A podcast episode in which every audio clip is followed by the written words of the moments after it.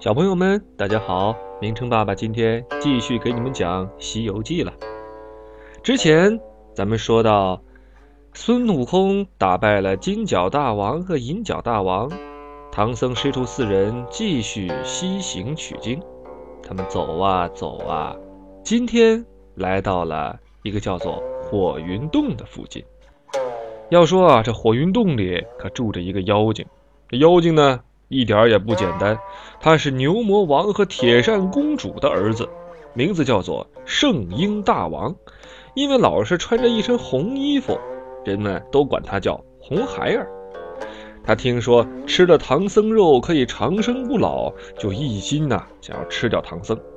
红孩儿呢想了一个计谋，把自己啊绑在一棵大树上，等唐僧来救自己，好趁机把他抓走。红孩儿远远的看见唐僧师徒走过来，就大声喊：“救命啊！救命啊！”唐僧听到有人呼救，赶紧带着徒弟们过来。红孩儿就骗唐僧说他是山下好人家的孩子，被妖怪抓住捆在这里。唐僧相信了他的话，把他放下来，叫孙悟空背着他走。孙悟空认出红孩儿是妖精，就背着他故意走在后面，想找个地方把他摔死。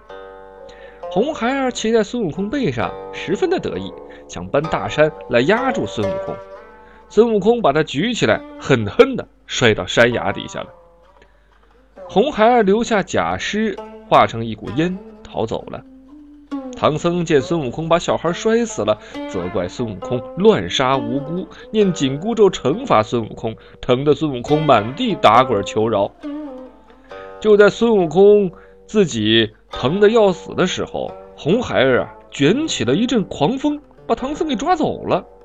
唐僧这才知道，原来这小孩啊是妖精变的，自己啊错怪了孙悟空了。孙悟空呢，带着猪八戒和沙和尚一路追到了火云洞门口，要红孩儿交出唐僧。红孩儿当然不听了，抓起火尖枪，走出山洞，跟孙悟空他们打斗起来。打着打着，红孩儿从嘴里喷出三昧真火来烧孙悟空。孙悟空最怕火烧，急忙一个筋斗飞走了。猪八戒和沙和尚都被红孩儿抓进了火云洞里。孙悟空怕火，没有办法，他就来到了东海，找东海龙王来借水，想要浇灭红孩儿的妖火。东海龙王答应了，带着几千龙兵跟随孙悟空来到火云洞的上空，让孙悟空下去叫战。红孩儿和孙悟空打了一会儿，又喷出妖火。这时候，东海龙王急忙喷水灭火，可没想到这个火遇到水越烧越旺。孙悟空见势不妙。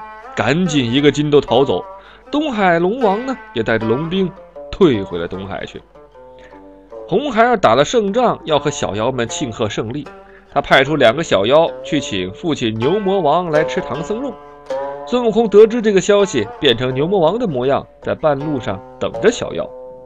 小妖们不知道自己遇到的是个冒牌货，就带着这个假牛魔王回到了火云洞。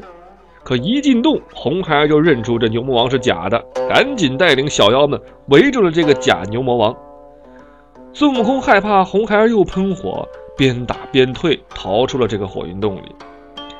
想了半天啊，孙悟空是一点办法都没有，只好啊去找观音菩萨帮忙降服红孩儿。观音菩萨跟随孙悟空来到火云洞上空，让孙悟空下去引红孩儿出洞。红孩儿出来之后啊。观音菩萨突然抛出了一座宝莲台，红孩儿见了，高兴地坐在莲台上。突然间，莲台上变出许多把尖刀，困住了红孩儿。观音菩萨呢，还把莲台变成了五只金箍，套住了红孩儿的手脚，疼得红孩儿满地打滚求饶。